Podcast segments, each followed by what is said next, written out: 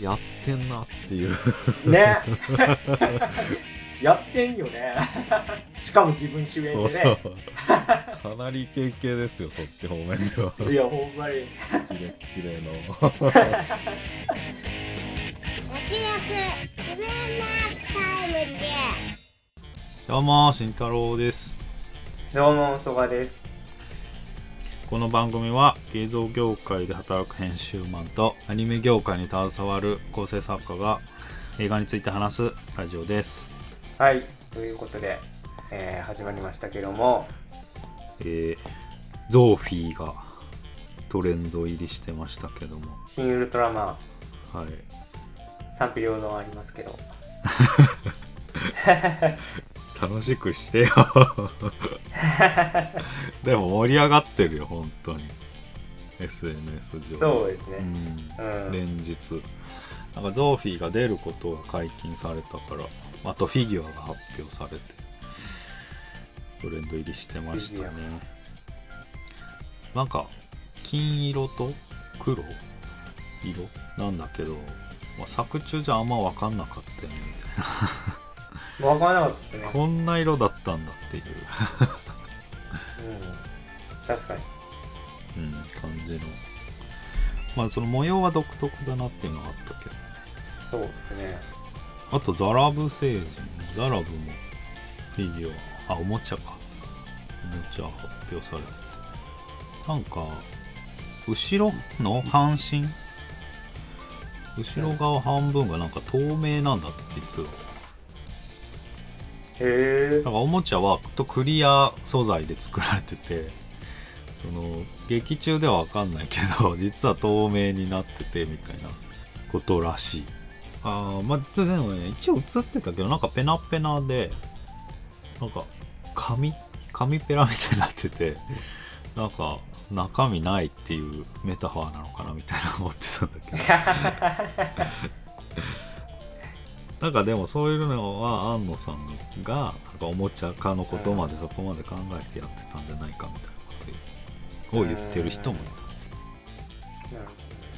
た。あと我らがメフィラスとウルトラマンがお酒飲んでたと、お店が居酒屋が。浅草にあるということでえ連日え大人気。大人気らしいです。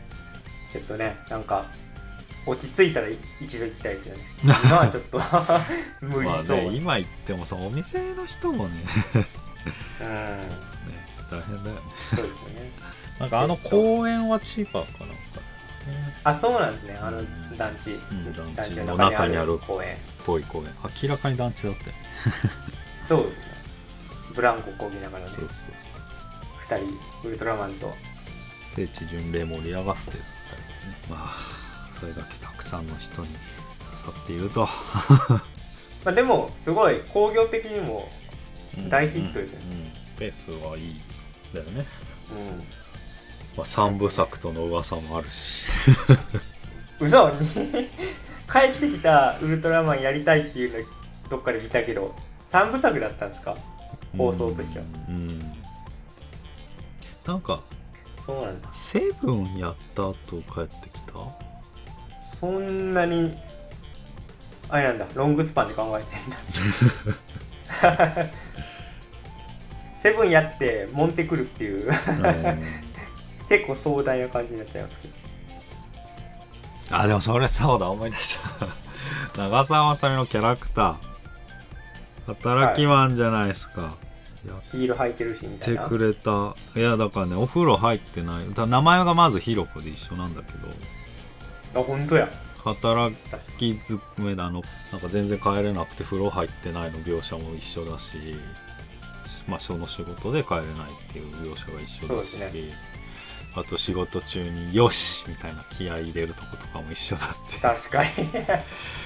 やってくれた。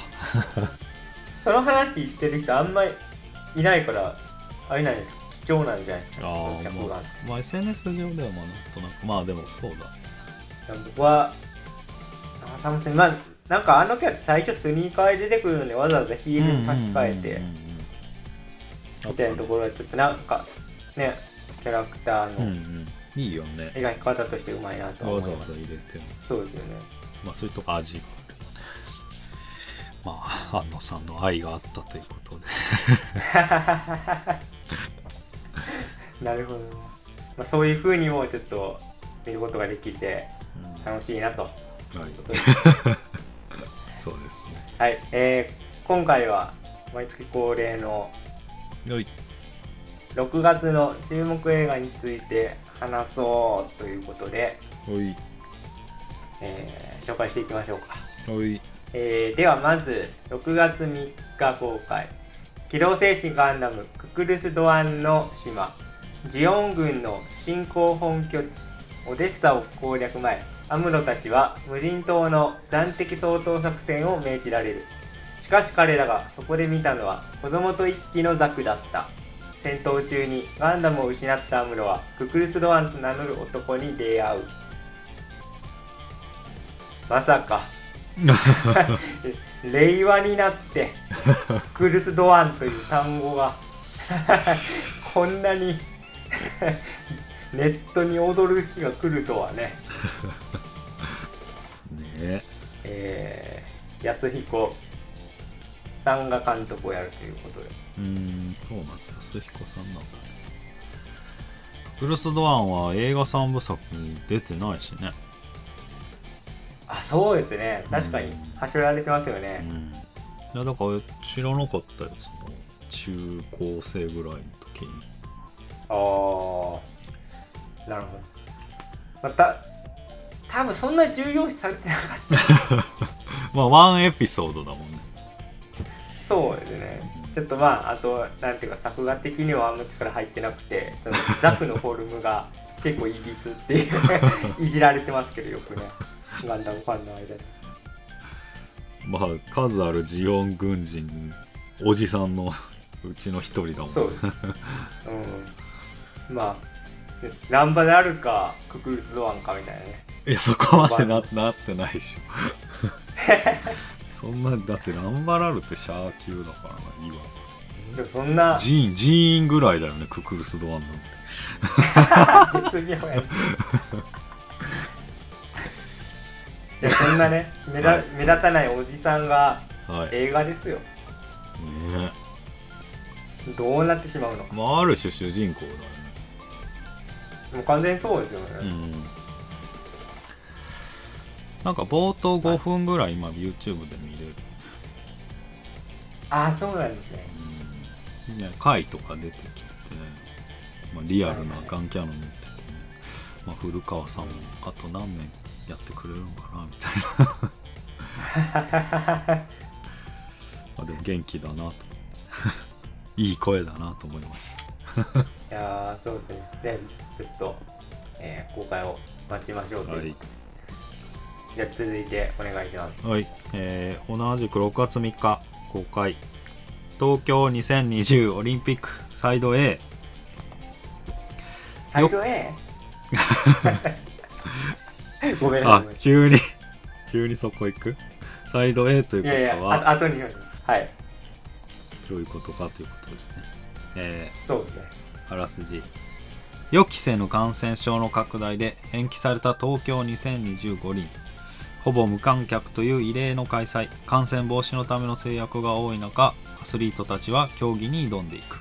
ある者は国を背負いある者は人生をかけ最高のパフォーマンスを目指す姿はスポーツ本来の感動を呼ぶです。いやーついに そんな待望な感じありました？いや待望っていうかなんか、まあ、すごい素材量なんだろうなっていうか。ちょっとなんかあのー悪い意味でも話題になってしまったというね。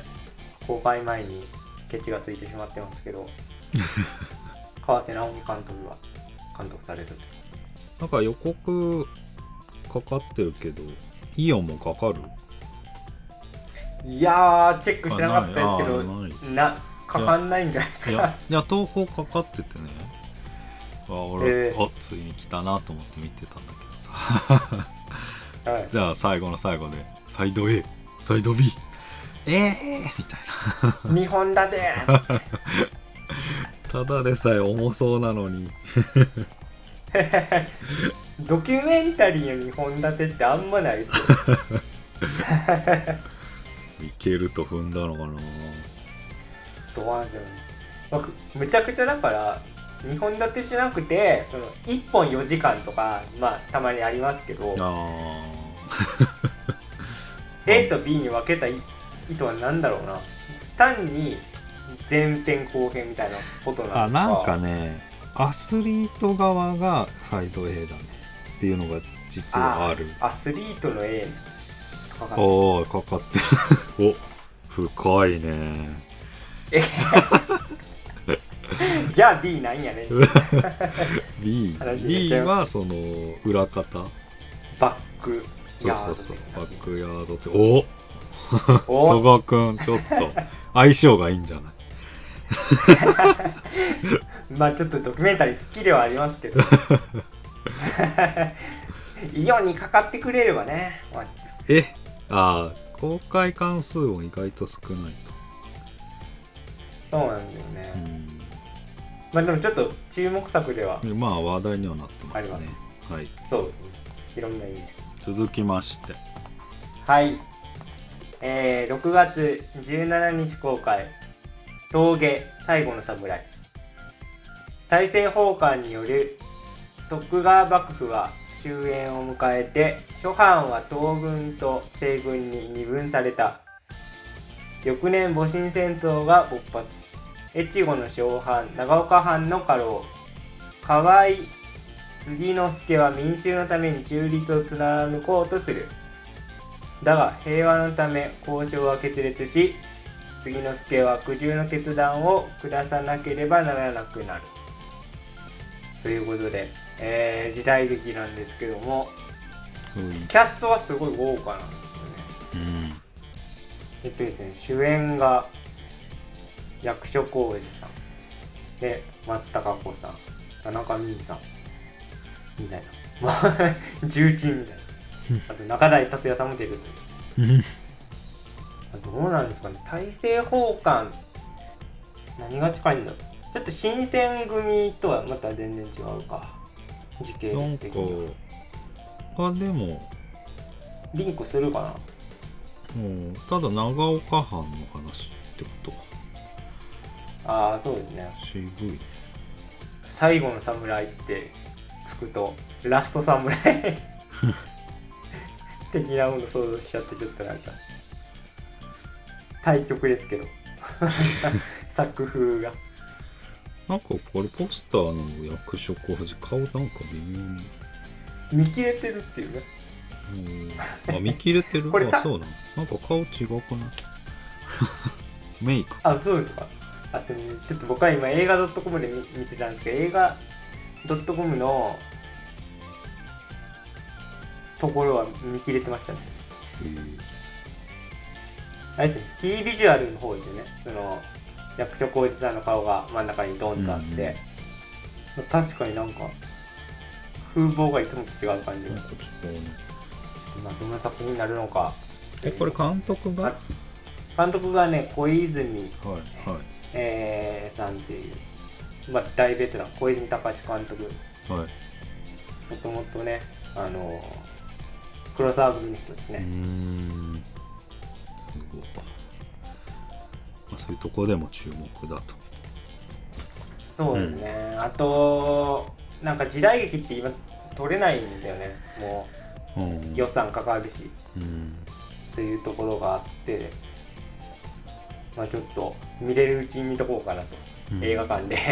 見れない日が来るのかもしれないと思ってしょうがない、まあ、あと普通に小泉監督いいんで、うんまあ、そういう意味でもちょっと期待したいなと思っております、えーでは次お願いします。ザ・ロストシティ。小説家のロレッタは新作の宣伝ツアーに駆り出される。その道中で彼女は謎の億万長者に南の島へ連れ去られてしまう。なんとその男はロレッタが伝説の古代都市を知っていると思い込んでいた。やがてアランが仲間と共にやってきてロレッタを探し出すがです、えーサンドラ・ブロック主演プロデュースの面白すギャグの感じの映画ですね。まあ、ちょっとなんか肩の力を抜いて見れる娯楽作感 そうそう。すごいですけど。あらすじから。チャニング・テイタムがまあいつものチャニング・テイタムというか まあギャグ要員でマッチョな面白いやつで。まあ動員されてて。もうすっかりなんかそのキャラうん。以外に役来なくなっちゃあんまりやっ ってるよね。ねえあんまりやってないよね他の。ねやってないよね。うん。その程度の差はあれど基本その方向だよね。そうですね。ちょっとなんかこう近年キャラが固定化されてしまった俳優でいうとリーアム・ニーソンはもうすっかりマッチョ俳優になってしまった。あ 昔そんなももっとなんかし渋い感じだったのに今ちょっとなんか筋肉バカになりつつあるという。ーアクション。ニはいーソン選手ね。だからチャニング・テータルも、うん。もうなんか軽薄な 軽薄なやつしか来ないという。あとはダニエル・ラドクリフはなんか敵の富豪役。みたいえ不合役、うん。ハリー・ポッターの？なうんいやまあなんかヒゲとか生やしてなんか嫌な感じに。ちょっと可能性こっちはこっちで可能性を探ってる感じ。いやダニエル・ラドクリフさんなんていうの？役者魂はすごいよね、その「ハリー・ポッター」終わってからの模索期がずっと続いてるんだけど。最近はね、僕すごい好きなやつがあってスイス・アーミーマンっていう死体役で出てるんですよね。うん、やばいよね。浮き袋で使うやつ。いやそうそうそう。あれやばい映画なんですけど まさか「ハリー・ポッター」がこっち方向で開花するとはっていう驚きありましたけどね。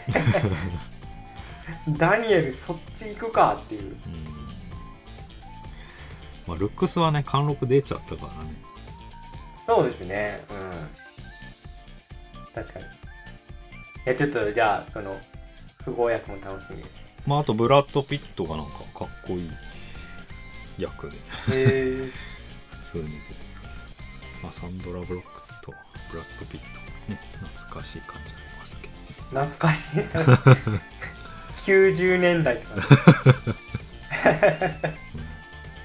まさサンドラ・ブロック久しぶりですよね。にねまなんかあかなオーシャンズエイトとかかな、あーあの女性版のやつですね、うん。だからなんか最近はプロデュース側に回ってることも多くて。うん。まあブラピもそうですね言われてみたら。結構制作に回ってますよね、なんかその年代の俳優さん。うん。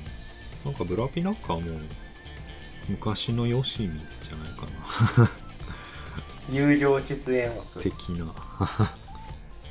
ことかどうかわかんないけど。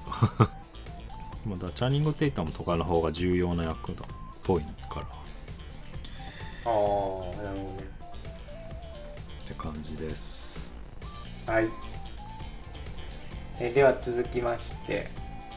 同じく6月24日公開「神は見返りを求める」えーイベント会社勤務の玉神は合コンで YouTuber ゆりちゃんに出会う。再生回数に悩む彼女を不憫に思った玉神は見返りも求めず彼女のチャンネルを手伝い始める。2人は前向きな良きパートナーになるがあることをきっかけに関係は一変する。という話なんですけどなんか関係は一変するってありますけど。吉田圭佑監督大体一変しがちっていう。2人の関係一変しがちですけどね吉田圭佑監督の一変するはもう本当嫌だからね。本当に一変するから えーっと主演がムロツヨシさんで、えー相手役のヒロインが岸由紀乃さんということで。まあ演技達者な2人ですから 面白くなること間違いない。ですうん。あ若葉龍也も出てる。いい。ねああいいね。さ 若葉龍也よかったよね、うん。あのちょっとが出てこないですけなんだっけこの街の上でとか。あ松どああ街の上でもよかったですまあどんな話になるんだろうなっていう。このタイトルが意味深だなと思ってまあちょっとあの空白よりはポップにしてほしい感じはありますけど。空白より大抵の映画ポップの方が大丈夫です。あんな重い話そうそうないか。まあね。まあでも別の意味で重い可能性も。あらああまあ確かにねその一変するのベクトルによっては確るかにね、うん。ガツンと食らっちゃう可能性ありますけど。まあさすがに。まあ気になるねこれ。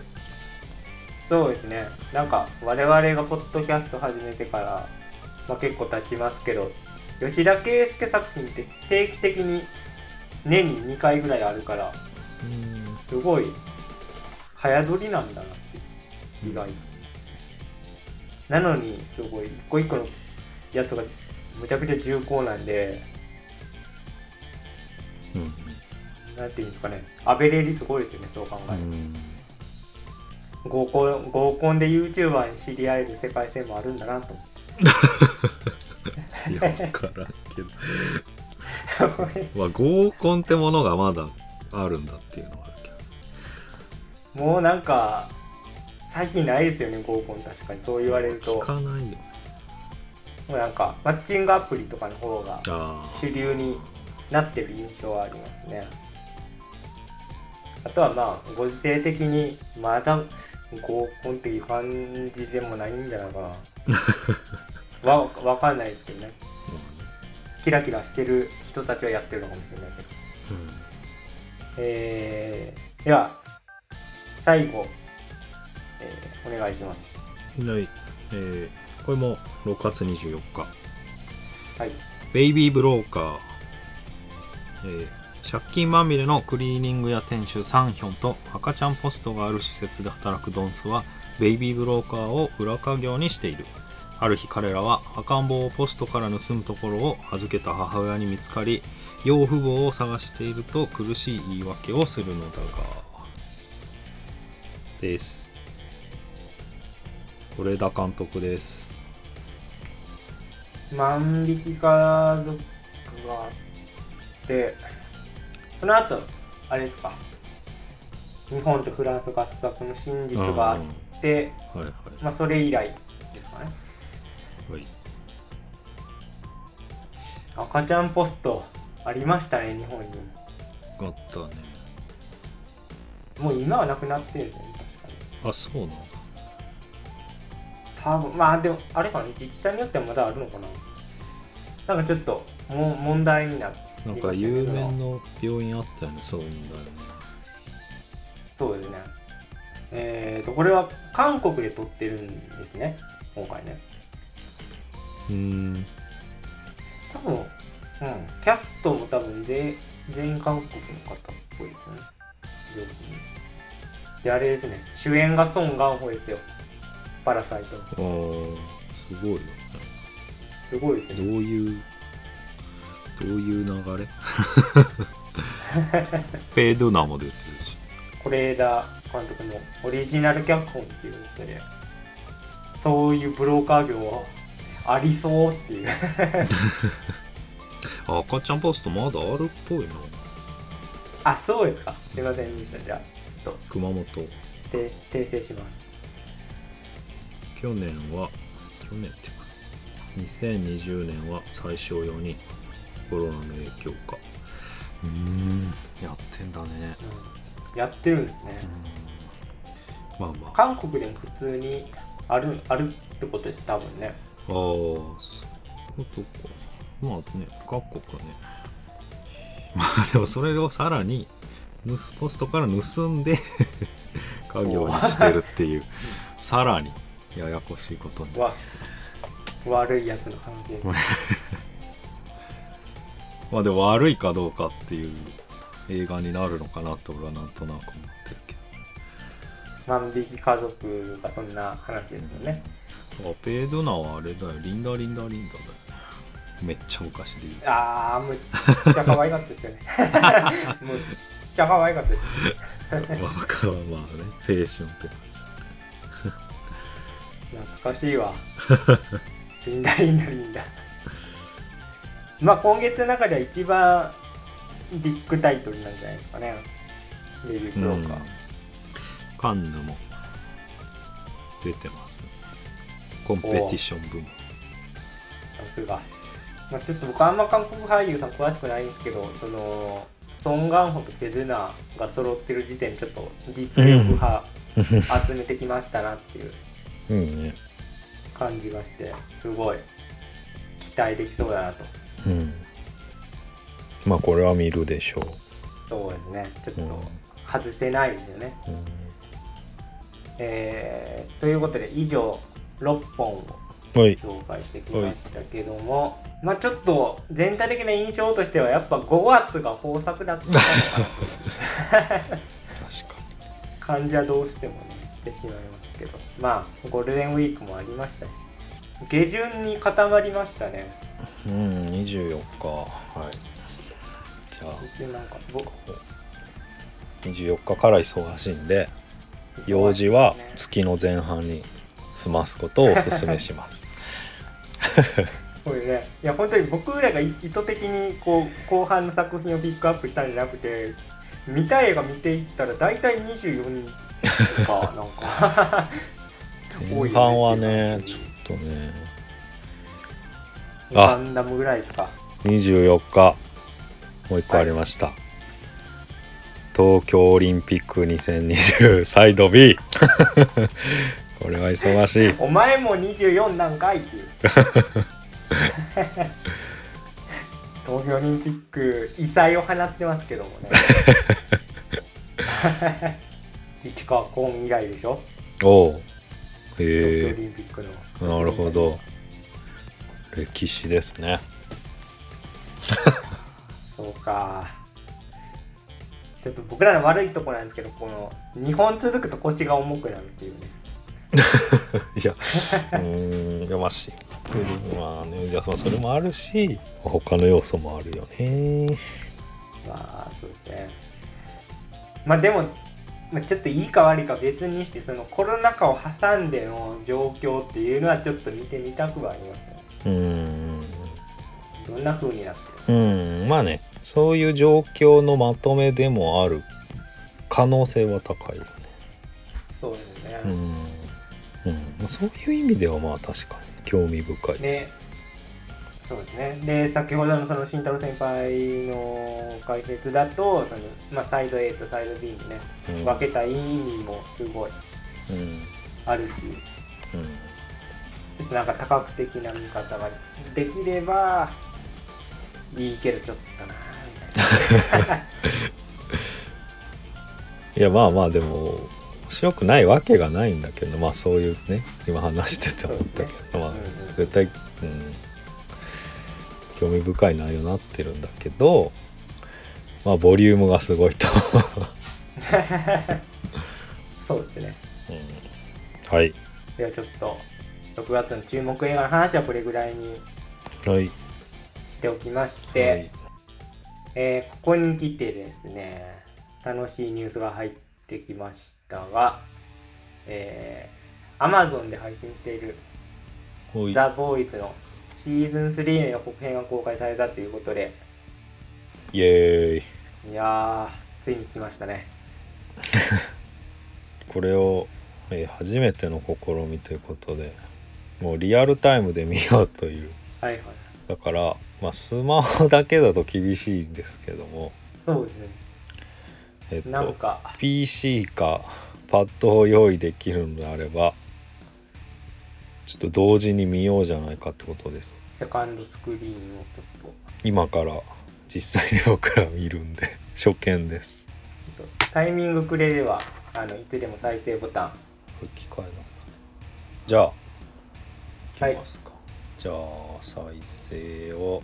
タイトル的には Amazon オリジナルドラマ「ザ・ボーイズシーズン3予告編。2分36秒。耐えれるのか、リスナーは。試されてます。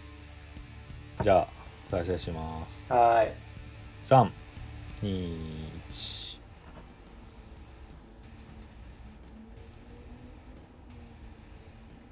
ホームランダーね。なんかニュース番組、トークショーにね、出てましたけどね。ああ。怖い怖いホームランダーしか映ってはないやん。怖っ。あれですねホームランダーの人逮捕されてましたよね。俳優さんね。暴力沙汰でね。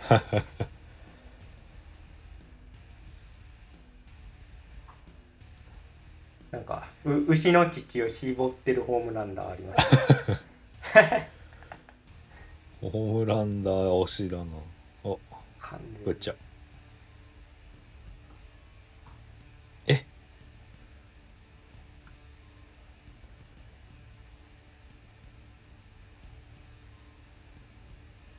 原作は超能力手に入れるんだよね。そうですね。確かに、うん。ザ・ボーイズ側もね。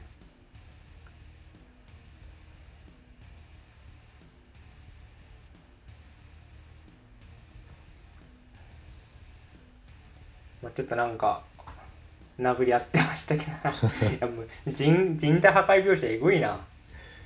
頭飛んでいきましたよバカ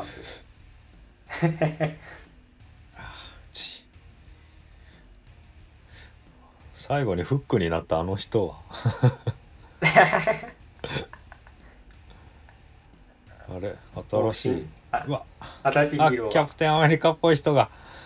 がもう縦で攻撃しますよ。あミュータント・タートルズみたいな。あですね。ああやっっぱりやっぱり。もうドーピングしちゃうんだ。いった。超えた。だねいやちょっとこれ予想外だったな。やらない良さだっんたからな。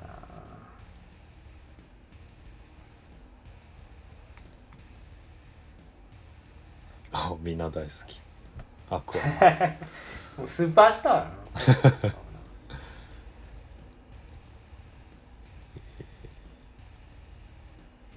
6月3日配信開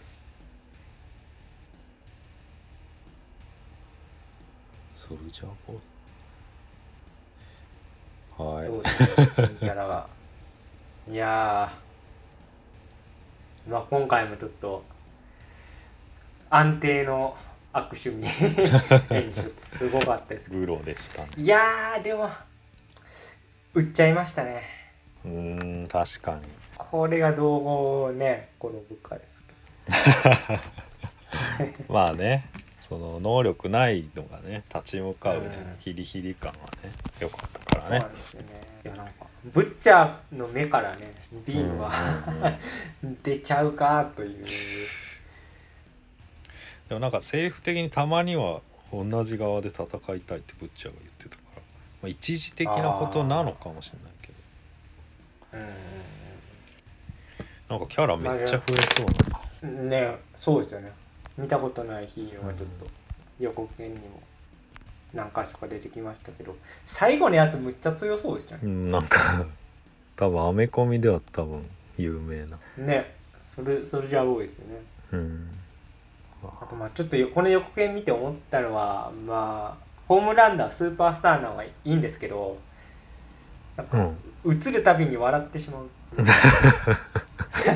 まあそういう意図で多分編集してると思ううけど、んまあまあね。こなんかう表情の演技がやっぱすごい。ので、まあいろんな感情が湧き上がるよね。ホームランダーに対してはね。ええ。怖いだけじゃないからね。そうですね。なんかいろんな面がありますけど、うん。まあやっぱブッチャーとホームランダーが中心でね展開していくんですね。そうですねで僕はスターライトとヒューイのねうん。婚に行方気になってますけど。そこはやっぱあんまメインではなさそうだな。まあちょっとあれですよね。だから僕らはちょっとキャプテンアメリカだって言ってたやつがソルジャーボーイですよねうおそらくん多分。あとなんか見間違いじゃなかったらまんまアクアマンみたいなやついましたよ。ああえでもキャラかぶっちゃうねじゃあれ？エラのやついたなみたいな。まあちょっとね6月3日からなんで、まあ、これもね6月の注目作品ということで。忙しく取りさせていただきました。はい。そんなとこですか。そうですね。映画からドラマまで。内容盛りだくさんでお届けしてきました次は犬王です、そうですね。まあ、予定通り行けば。はい。次回は犬を特集しようということではい。予定しております、じゃあこんなとこですかね。今日はこの辺で、えー以上脱力。シネマタイムズでした。ありがとうございました、ありがとうございました。脱力シネマタイムズ。それはいいんですけどね